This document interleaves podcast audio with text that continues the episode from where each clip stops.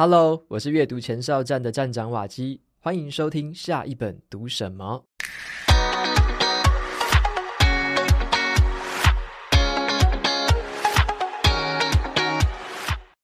今天我要跟大家分享的这本书啊，是中国古代的兵法书，叫做《孙子兵法》。那这本书呢，它除了被用在这个军事战争上面哦，它背后的智慧还可以被延伸应用到很多像是生活啊跟职场里面。那特别是啊，这种人跟人之间的相处跟交际，还有沟通跟谈判，或者是生活里面哦，就是很像那种小型的战争啊，我们跟别人的之间的关系。那今天我就邀请到台湾最具权威的谈判学的教授刘碧荣老师，来跟我们分享一下《孙子兵法》在生活当中的应用。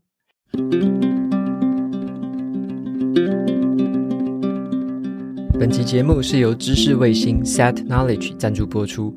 我们现代人在开车啊，大部分都离不开 GPS 导航，因为有了导航哦，才不会迷失方向。但是啊，当你在跟别人沟通、思考跟做出决策的时候，你有导航的帮助吗？还是凭着直觉就乱想一通呢？其实啊，中国古老的这个军事经典《孙子兵法》就很像是思考的导航系统，帮我们在关键时刻找出最佳的这个思考路径。达到不战而胜、百战不殆的境界。只是啊，很可惜的是，大部分的人不知道该怎么用它。前阵子啊，我跟华语圈的首席谈判专家刘碧荣老师亲自请教了《孙子兵法》这本书。我不只学到了其中的策略思维，还学到了如何应用这些策略在生活当中。无论是商业谈判、职场沟通，还是日常生活当中的决策，都能够迎刃而解。好消息是哦。如果你想要学会《孙子兵法》的智慧，刘必荣老师推出了一门线上课程。他用全新的视角诠释这门古老的智慧，把《孙子兵法》的十三个篇章内容深入解析，而且还结合了业界的真实案例，让你更容易理解跟应用。透过他深入浅出的讲解，你不需要具备什么古文阅读的能力哦，就能够掌握《孙子兵法》的出战智慧跟策略精髓。除此之外啊，这堂课更会教你如何将策略思维转化成为商场、职场上面灵活应用的谈判技巧，帮助你的思考装上导航，从内而外提升你的策略观念还有谈判能力。课程在七月九号之前限时低于五折，结账输入折扣码瓦基专属三五零就可以再折三百五十元。以刘碧荣老师的等级来说，CP 值超高，是投资自我能力的大好机会。有兴趣的朋友，欢迎前往节目资讯栏参考看看喽。首先呢、啊，我想先请刘碧荣老师跟听众朋友们打个招呼。大家好，我是刘碧荣。OK，老师真的很开心可以邀请到你哦。那我先帮听众朋友们介绍一下这个刘老师的背景哦。刘老师他是东吴大学政治系的这个教授。那他的专长是国际的政治，还有这个国际谈判。那他也是国内啊，还有国外上百家这个知名企业的内训讲师，而且他也担任过这个行政院的顾问、外交部的咨询委员，还有很多家新闻媒体的这个评论主播跟制作人。那一直以来哦，他都是很致力于这种研究这个谈判理论，还有《孙子兵法》。还有冲突解决方面的这个问题，那关于他的经历，我就先介绍到这边，先打住一下，因为实在太多了，我再讲下去，整期节目都讲不完了。那介绍这么多，我就是想要让大家先知道说，刘老师是在华人圈哦一致公认的这个谈判大师。而且对《孙子兵法》这本书有他自己很独到的一个看法，所以我第一个问题想要先跟老师请教一下，《孙子兵法》是一本流传了这两千多年来两流传到现在的这个兵法书，那为什么到了现在还是能够在这个国内外有这么大的影响力？那老师你又是在什么样的机缘之下想要特别去研究这个《孙子兵法》呢？对，这个这个很有意思啊，因为我们晓得《孙子兵法》呢，它算是两千多年前的书。可是，因为它重要的是，它是春秋时代的兵法，它不是战国时候的兵法。那春秋末期呢，那时候打仗啊是贵族的事啊，士农工商嘛。到了战国，贵族集团崩解了，才变成平民的事。那么，所以那个时候呢，包括春秋时候呢，它的这个武器啊是青铜器，青铜器不是铁器，不是铁器，所以它杀人不会很多啊。就是它杀人不会很多，它太软啊，杀人不会很多，打仗又是贵族的事。所以整个兵法其实涉及到这种思维啊、管理啊的部分就比较多啊，不是就是战场上的真就是硬的杀来杀去的。那它既然是涉及到管理，涉及到作为一个领导的，它该有些什么样的一个方式让底下能够追随他？所以这样的兵法呢，就为大家所就觉得就很有意思了。因为很多东西，不管是文人，不管是武人，呃，都可以用啊，在商场上，在战场上都可以用。所以这就是它历久弥新的一个地方啊。我之所以对这有兴趣呢，其实我第一次很认真的看《孙子兵法》是一九九二年。一九九二年呢，当时山东啊临沂，当时有一座山呢叫银雀山，银色麻雀。那麻雀呢，考古呢挖出来一个汉朝的古墓。一九七二年的时候，发出一个汉朝的古墓，就里面发现一个《孙子兵法》啊，所以那个古墓呢就有个叫汉墓竹简版的《孙子兵法》。然后到这是一九七二年挖出来，一九九二年的时候呢，二十年后，然后他们要开这个纪念的这个会议啊。然后大陆的这个《孙子兵法》研究协会就写信给我，他说希望我是不是能够试着用《孙子兵法》去建构一个谈判模型啊？所以在一九九二年的时候呢，我才认真的把《孙子兵法》能够看完。那看完就发现哇，那真是好看。其实我们我们小小时候那真的假的，大家都会多少看一点《孙子兵法》，但从来没有整本看完啊。那认真的看完以后，我发现哎，很多新的启发，很启发。所以在九二年开始。所以到现在二零二三年，二零二三年已经将近三十年。那三十年的这个时间呢，其实这一次我出的这个这套的《孙子兵法》，其实是三十年来我几次的这个反思啊，真的想思考用在谈判上的一些心得啊。所以我倒觉得是有这样的机缘，所以我愿意把我这些心得跟大家分享。主要原因在这里。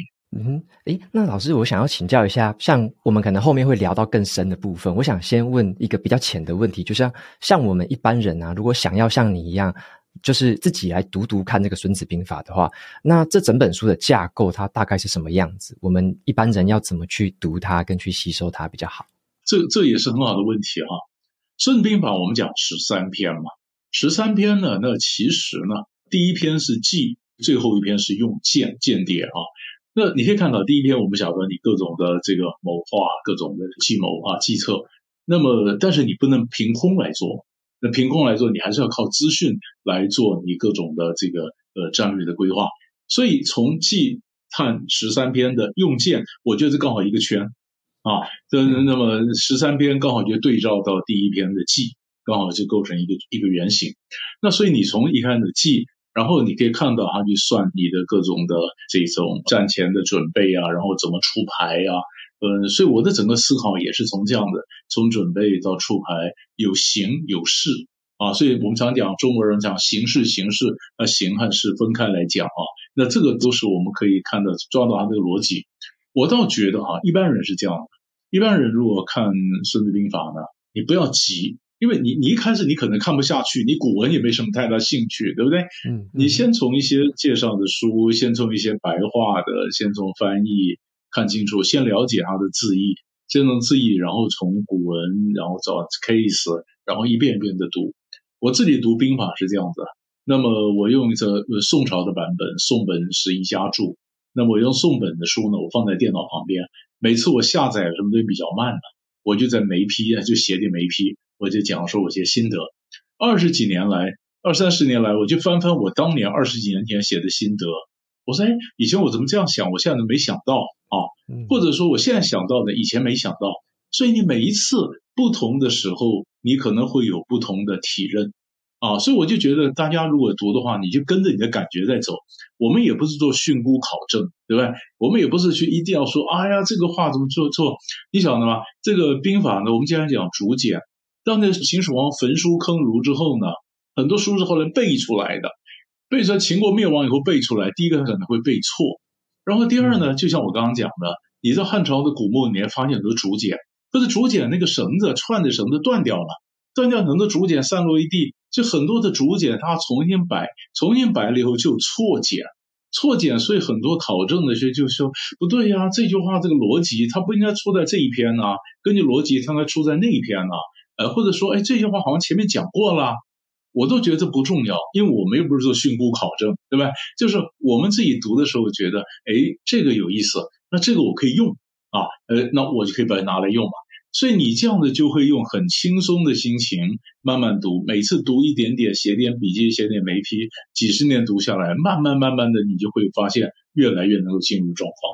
嗯哼，诶，那我简单整理一下，我听老师跟我们讲的，比较像是说，像我们不要说一口气就想要直接读原文，然后想要把它读完，这是不太可能的事情。反而比较建议的是不是说，找一些像有注释版本的，可能有翻译或者是解说版本的，然后可能就是搭配着看，而且是比较拉长时间，可能花几年或者是好几个月以上的时间，这样子逐渐的看，然后逐渐的做笔记，是这样的意思吧？应该也是我，我是说，因为你开始很急的话，你如果原文不行，就读不进去了哦。对，读不进去，所以我通常是建议大家买一个比较简单的，甚至比如说三民书局的那种孙子读本啊，它有注音啊，有讲注释啊，你可以开始看，然后慢慢去看别人怎么诠释。那如果再讲深一点呢，我觉得我个人读《孙子兵法》，我是有三个层次来读啊。第一个层次就是我读嘛，就我做一个读者啊，我是怎么看。然后第二层次呢，你跟你的朋友一起读，因为《孙子兵法》总是打仗的嘛，就是要对抗嘛，就是我用这一招对付你，那你又拿这招对付我呢？所以这有拆招嘛，拆招就是我们在纸上谈兵，我用这招过来，你用那过来，我们拆拆招看看，或者古人讲打仗畏畏招嘛，啊，畏畏看，你看你能够学到什么？然后第三个层次呢，我倒觉得。因为不同的国家的人读《孙子兵法》，他可能读出不同的味道，所以我通常是主张呢，我们比较来读。比如说哈，我们中国人是怎么读兵法？美国人是怎么读的？他是怎么讲？德国人怎么读的？日本人怎么读的？所以我会带同学去思考说，为什么日本人讲这个我没想到啊？为什么德国人看到这个点我没有看到？那德国人看的点跟日本人看的点又有什么不一样？那里面有没有文化的差异啊？就是或者他们不同文化的人，他们读《孙子兵法》会不会我就是我们中国人讲的强作解人？其实根本孙子没这意思，你们外国人怎么会这样读呢？啊，所以在这里面去比较各种文化的差异，这种读法，我觉得会更为有趣啊。大陆上曾经有出个书呢，他来讲，他来比较历朝历代的人读解读《孙子兵法》，为什么他们读法会不一样？啊，呃，比如说孙子完了以后，那比如说，呃，宋朝的人怎么读的，明朝人怎么读的，他们看的真不一样。那这个是他是从时间点上、时间轴上来看，是纵的时间轴。那我刚介绍是横的地里面啊，美国人怎么读，日本人怎么读啊，三方怎么读？那从地理面的这样的频道来看，哎，那又是一个另外一个角度可以切入。所以我觉得一本书啊，从来没有说看到一本书。有这么有趣的，全世界很多大家都在读，而每个人都自以为很会，但每个人读的有不同的心得的，那么这么一本，我觉得是一个越读越有味道的这么一本兵书。OK。李老师，我刚好听到一个关键字是说，你把它拿来跟谈判这件事情好像做了一点结合。那特别想要请教你，因为你是业界公认的谈判专家，我想要特别请教你说，在你的谈判生涯当中啊，有没有哪一个《孙子兵法》的原则对你造成了最大的影响，或者说有哪一个原则会改变了你以前可能对谈判的看法？这样。其实我们晓得哈，那么《孙子兵法》是这样的，呃，他是打仗啊。那打仗就把它变成在谈判，就是就好像讲说，你看的是怎么打网球，你现在把战术拿来变成打乒乓球啊，你从 tennis 变成 table tennis，但是有些东西就不太一样，对吧？不太一样，你就必须转化啊，就转化。比如说《孙子兵法》讲讲这些地形，那我们在谈判上拿的什么真的地形呢？那可能有时候你可能把地形可能比较成为一个立场。嗯，或者比较成为一个人，那我要争取这个地形，那我是不是体会到我争取到这个人啊，两个关键的人，他可以作为杠杆啊，那这这个地形呢，敌方可以来，我可以来，那这个人他可以来争取，我也可以来争取，对不对？所以我就说，哎，我今天看到这个地形，我刚好碰到一个什么状况，我觉得，哎呀，这个人就是这种地形的人啊。那么或者下一次我出牌的时候，我发现，哎，我先讲先赢，哎呀，先讲先赢，那是不是我等于占领了一个什么战略高地啊？那么占领这个比较立于不败之地，这样子别人比较难攻克我的这个立场，于是我的价格可能就守住了是不是？就是我通常是觉得说，《孙子兵法》带我们就比较有一点准备的一个战略思维啊。那那我常跟同学讲说，tennis 变成 table tennis 啊，乒乓球和网球终究不同，所以你不能说，哎呀，这一招也是《孙子兵法》，那一招也是《孙子兵法》，那你把《孙子兵法》当当神一样，那也不对啊，那也不对。只是说，《孙子兵法》可以刺激我的思考。我说，哎呀，对呀。这样的一个刚好跟孙子讲的东西可以呼应。那我也常讲说，嗯，比如说谈判有谈判理论，那西方的谈判理论跟东方的这个传统的兵学，那中间有什么东西可以可以相对照？哎，那这个里面就有用啊。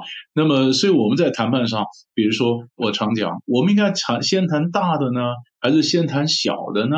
啊，那先谈大的呢？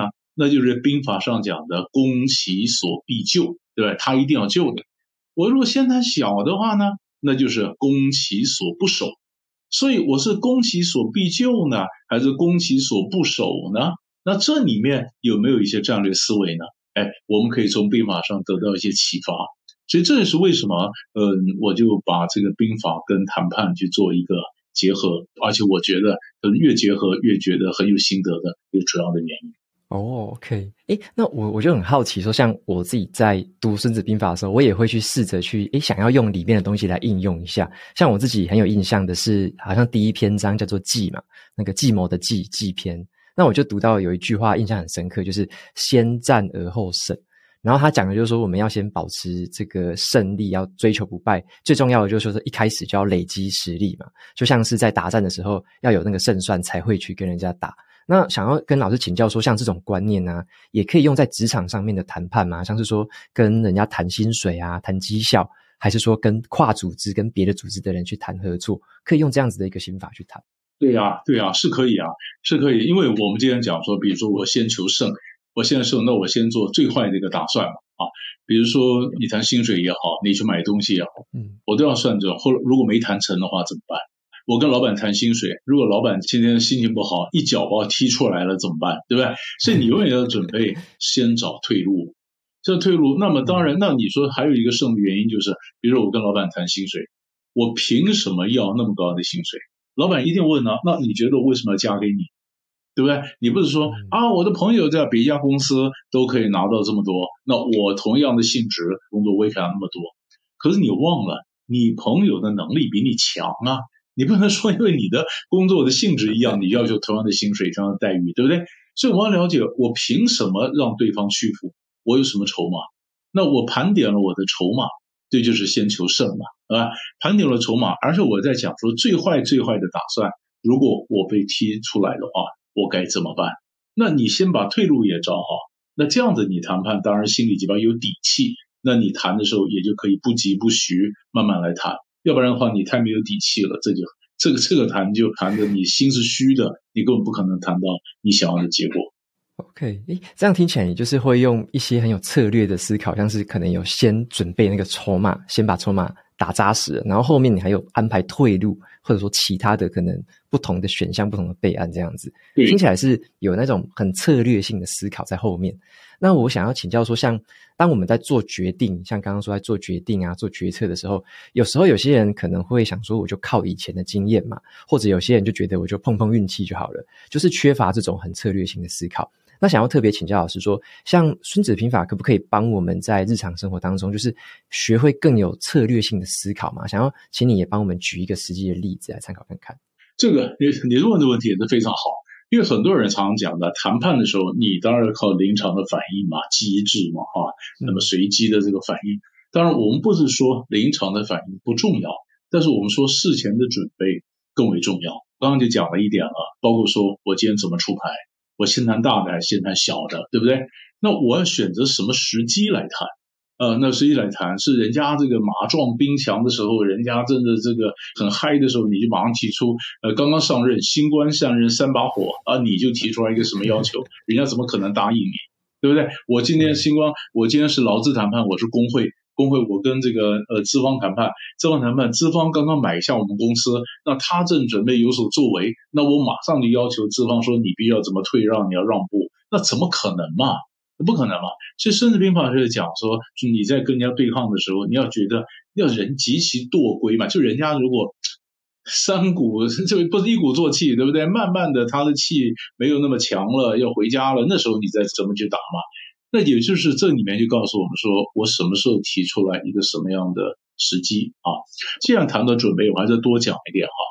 我们常讲，很多人呢，他基本上是太靠现场的反应，所以他完全没有准备，这是很糟糕的。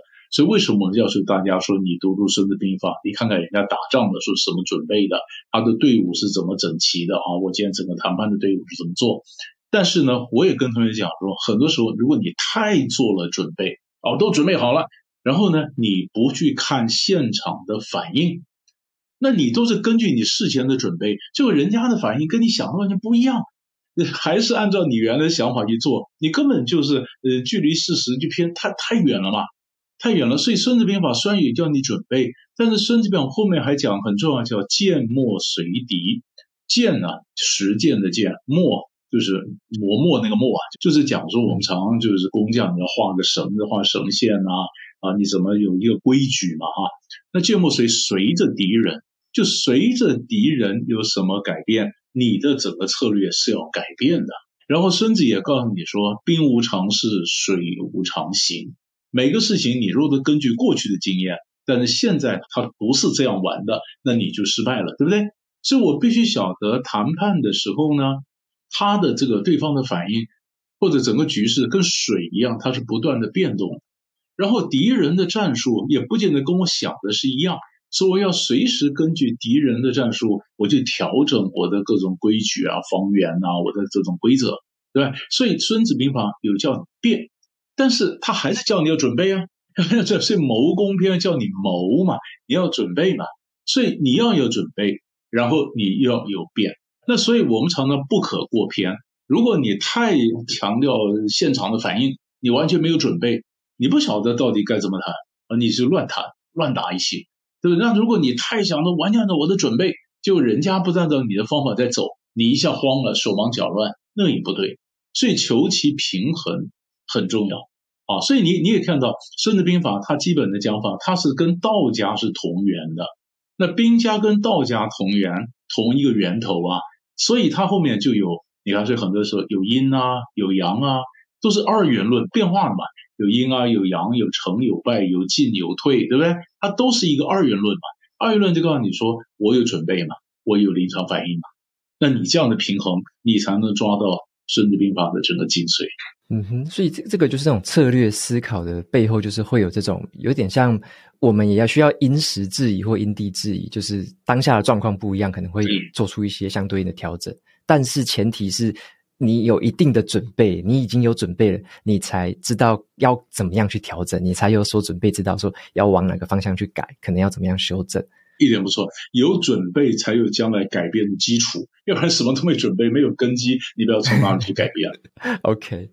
那老师，你刚刚有讲到那个谋攻篇，我也很喜欢谋攻篇这个篇章，我就有记一个笔记，就是我有记一句话，我自己很喜欢的那句话叫做“知己知彼，然后百战不殆；不知彼而知己，是一胜一负。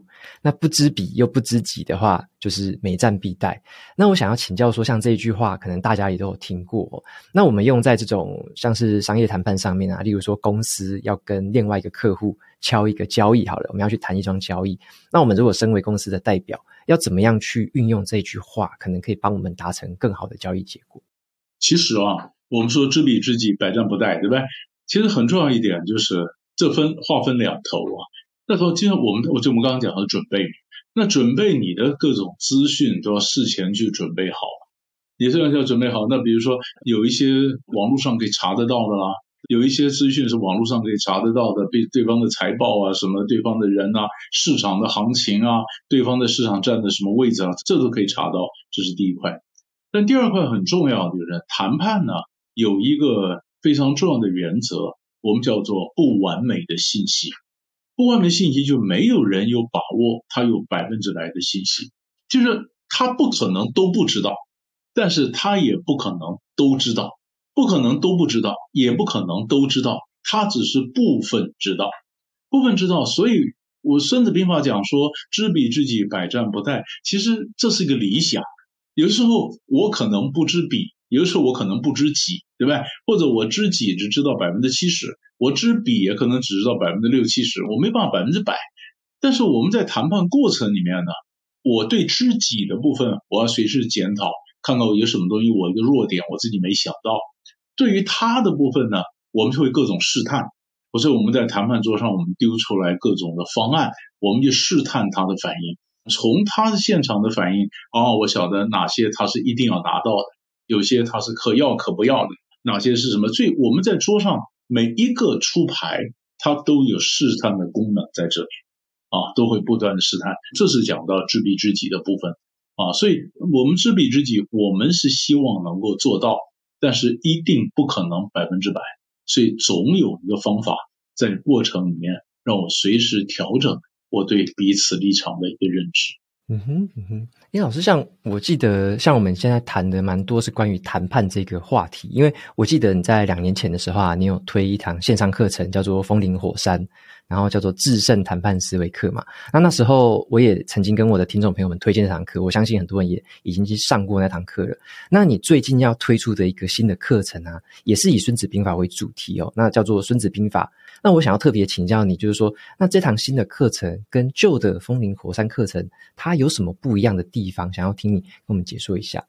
因为过去呢，我是我是把我自己把我自己课程分成四大部分，所以我当时是用的《孙子兵法》的这个标题“风林火山”啊，就好像就好像我们讲的天地玄黄，是吧？宇宙洪荒，对吧？那你就天地洪荒，宇宙洪荒，那我风林火山。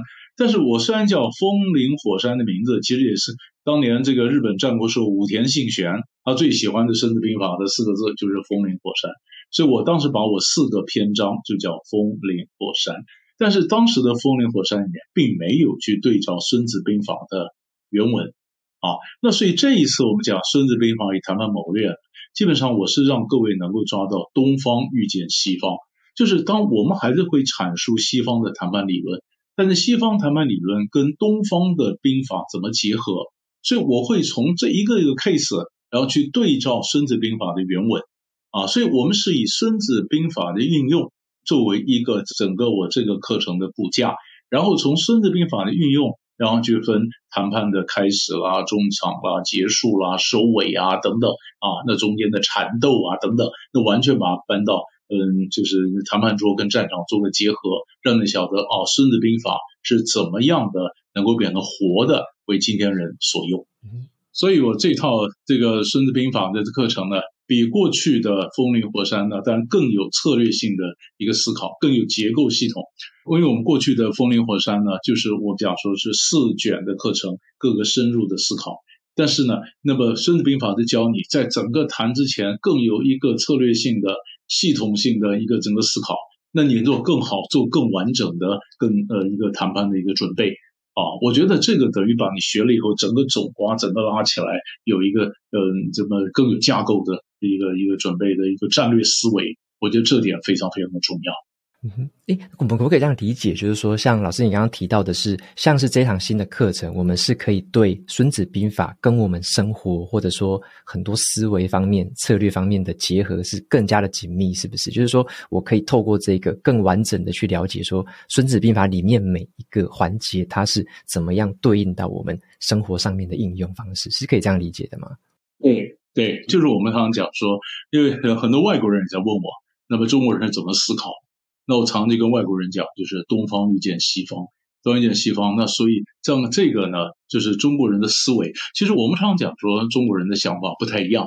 那有的人可能从道家的角度去讲中国人的思维，那有人从兵家的角度，有人从儒家的角度啊。但是基本上我的整个带领大家思考，我都是从兵家的角度思考。那这里就看到这两个结合起来，呃，你会发现很多时候有非常完美的结合。我觉得这个是很有意思，而且常常让人觉得看完以后会拍案叫绝的啊！人们的想法是这样的，呃，外国人跟我们谈就输了这一块哦，什么？这个是更让我们更了解中国人的思维，更了解传统的兵法，也更了解谈判理论、看兵法的一个活学活用。嗯哼。诶，那老师，我想特别问一个，就是反过来问的问题，就是说，像《孙子兵法》这个这么大的一个观念里面，有没有最常被大家忽视掉，或者是大家会误解的一个观念？你有没有发现这个东西？然后想要请你跟我们分享看看。其实这个问题啊，我比较想讲的是忽视了哈。嗯，为什么？为什么我在想讲误解？误解，因为各代去解读《孙子兵法》的人，他们都觉得。我讲的对，前面哪一代讲的错，你知道啊？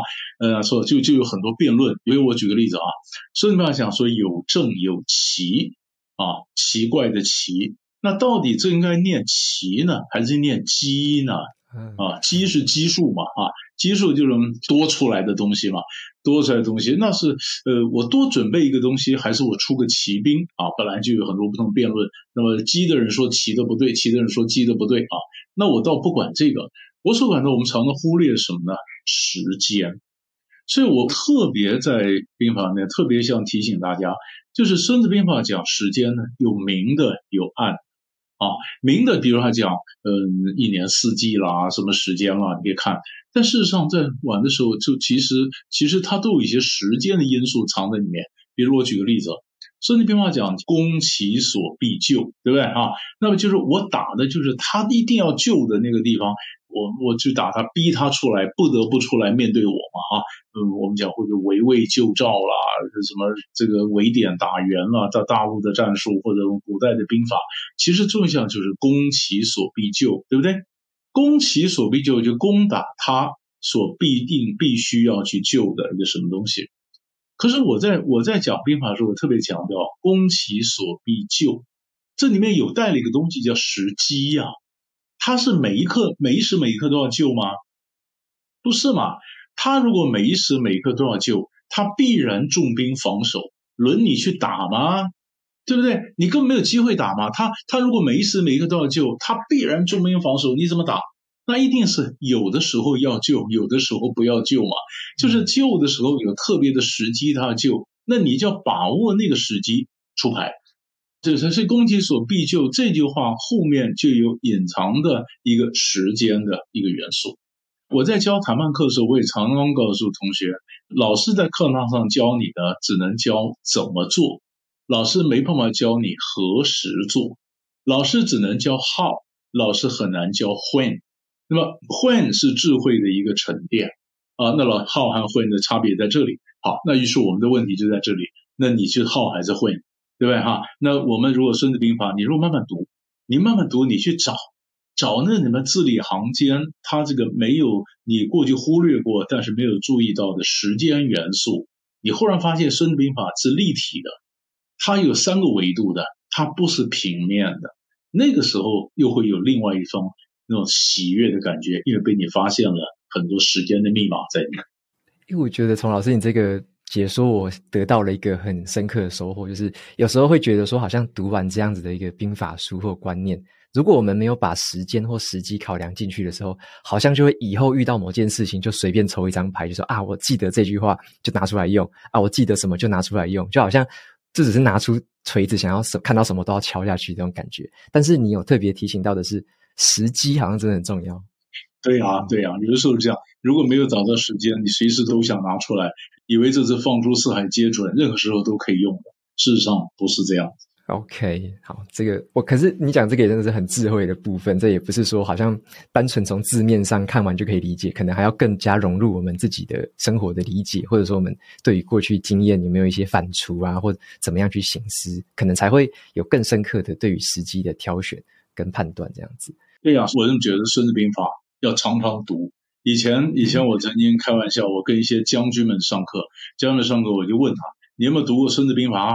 呃，将军有，早就读过了。我说：“你是上当了，这个问题是个陷阱。”就好像我问你一个基督徒，我说：“你有没有读过圣经？”哎呦，小学时候就读过了，后来呢？后来就没有读了。那是不对嘛？那我们讲《孙子兵法》，如果真的有兴趣，它是刺激这种的思维方式。你每一个阵每个阵子拿出来翻一翻，你可能都会有些不同的体认。就像我刚刚讲时间的问题啊，嗯，什么时候不要快速反应啊，嗯，什么时候让子弹飞一下再说啦，这个都随着年龄的增长，你才会考虑到什么叫让子弹飞。你太年轻，你马上枪就拔出来了，你怎么会让子弹飞呢？所以这都跟年龄跟经验的体会是有关系的。OK，我觉得这个真的是很容易被忽视，但是又太重要的一个重点。好，那今天就真的很谢谢刘老师跟我们分享，然后也接受我的访问。那如果说听众朋友对于这个《孙子兵法》跟谈判技巧有进一步的兴趣的话，可以到哪里找到你呢？也请你简单帮我们介绍一下。是，那么最近呢，因为我和知识卫星啊，就赛特啊，赛特啊，呃，线上的知识卫星线上课程的平台，我们就再次合作。因为上次我出过风林火山嘛，啊，那这次我再次合作，那么把这个《孙子兵法》跟策略思维呢融合。打造成一堂呢《孙子兵法》不战而胜的策略思维课。那么这堂课呢，我要结合东方的兵法智慧和西方的谈判理论，这是我一再强调东方遇见西方啊。那么从古文中的智慧转化成为整套的策略系统啊，并且套用在现代的谈判理论和技法上，就是希望让这样的各位学员呢，能够大家看了以后能够更精进谈判的能力。更重要是获得东方智者的一个策略布局的观念，因为我常常我我总是觉得说，我不是把你训练成为伶牙俐齿，我要把你训练成为一个 Oriental wise person 东方的智者，来增加我们的底蕴文化上的各种底蕴的基础。那这门课呢，因为现在现在正在正在打折哈，我就从现在开始到七月九号会在这个赛特知识卫星的平台上呢。用低于五折的优惠价格可以预售，我觉得这是我们做这个新闻的推广，我觉得很重要。低于五折，那么而且这是一个无限次观看的一个线上的课程啊。那我个人认为这是一个学习《孙子兵法》最佳的时机。那么课程平台呢，也给瓦基的听众专属的一个课程折扣码，就是你结账的时候，你输入瓦基专属三五零，哦，瓦基专属三五零。就还可以再折三百五十块啊！那所以我就把这些信息呢分享给有兴趣的朋友。OK，谢谢老师你提到这个，然后我就把这些资讯啊跟连接我就一起放在节目资讯栏，然后让有兴趣的朋友可以前往去参考看看。OK，那今天的节目到这边我们就进入尾声哦。如果大家喜欢今天的内容，也欢迎订阅下一本读什么。那大家也可以订阅我的免费电子报，每周可以收到最新的读书心得还有好书金句。